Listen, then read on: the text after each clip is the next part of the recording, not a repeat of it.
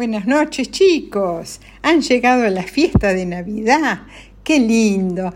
Eh, seamos eh, cristianos o no, eh, es una fiesta que festeja todo el mundo, casi todo el mundo. Es una fiesta de familia, de estar juntos, de compartir la mesa y siempre en paz y armonía así que nos alegra mucho, eh, nos intercambiamos regalitos y la pasamos muy, pero muy bien. Hoy eh, les voy a contar eh, la tercera parte de las cartas de Papá Noel, cartas de Papá Noel del el gran escritor inglés Tolkien. Acuérdense que eh, las cartas eh, las escribe eh, Papá Noel.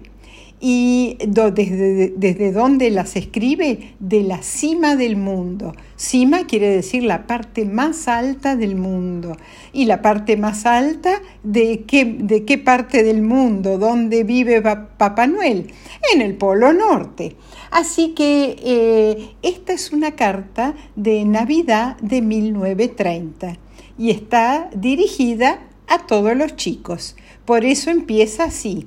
Queridos chicos, me han encantado las cartas que me mandaron pidiéndome eh, regalitos, una muñeca, un tren, una pelota. Siento mucho no haber tenido tiempo para contestarlas una por una, pero es mi época de mayor trabajo, ya que mañana es Nochebuena Espero que le gusten los regalos que les voy a dejar. Quizá no sean todos los que pidieron, pero recuerden que hay muchos chicos en el mundo esperando su regalito y hay que contentar a todos. Además, tengo un desorden bárbaro en las habitaciones donde guardo los juguetes. Es que el oso polar ha estado enfermo y él es el que ordena los juguetes de acuerdo a si son para nenas o para nenes y de acuerdo a la edad. ¿De qué se enfermó el oso polar? Uh, de una tos, una tos estruendosa. No podía yo dejar que me ayudara a seleccionar y envolver los regalos, cosa que hacemos desde noviembre, porque con esa tos los hubiera escupido a todos y después ustedes se hubieran contagiado y hubieran tosido con tos de oso. Por eso tuve que preparar todos los juguetes yo solo. Pero el pobre oso hizo lo que pudo. Se la pasó limpiando y remendando mi trineo y estuvo cuidando a los renos mientras yo estaba con los juguetes. Y fue así que ocurrió el accidente. A principios de este mes presenciamos la peor tormenta de nieve. Se cubrió todo con casi dos metros de nieve, seguida por un viento fuertísimo. El pobre oso polar se dirigió a los establos de los renos. Pero ¿qué pasó? Eh, había tanta, tanta tormenta de nieve que se perdió y quedó medio enterrado en la nieve. Cuando me di cuenta que estaba tardando mucho y lo fui a buscar, se había pescado un gran, gran refrío.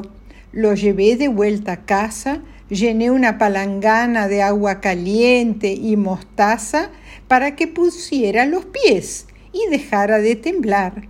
Sin embargo, seguía temblando y estornudando, y cada vez que estornudaba, apagaba todas las velas de la habitación y nos quedábamos a oscuras. A por suerte, después de haber estado en cama tres días, ahora está mucho mejor. No sé por qué ahora está tan, tan pícaro.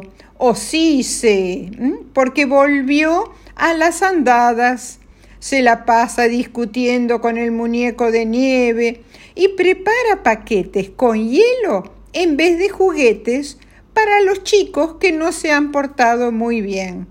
No es mala idea, ¿no? Pero unas horas más tarde se derritió el hielo de los paquetes y el agua mojó los demás paquetes. Hizo un lío tremendo.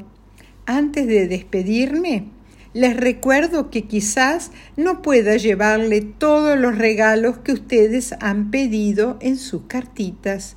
Hay muchos chicos en el mundo cuyos padres no pueden comprar regalos. Por eso, esos chicos están esperando los míos con mucha ilusión. Así pues, mis queridos, espero que pasen una feliz Navidad a no discutir, a no pelearse y a compartir los regalos con los hermanos y los primos. Y no se olviden de Papá Noel cuando enciendan las luces del arbolito de Navidad. Los quiero mucho, Papá Noel. Y colorín colorado, las cartas de Papá Noel a los chicos del mundo se han terminado. Espero que las hayan disfrutado como las disfruté yo. Y yo me uno a los buenos deseos de Papá Noel. Que pasen unas lindísimas fiestas en familia. Y como todas las noches, muchísimos, pero muchísimos besos tren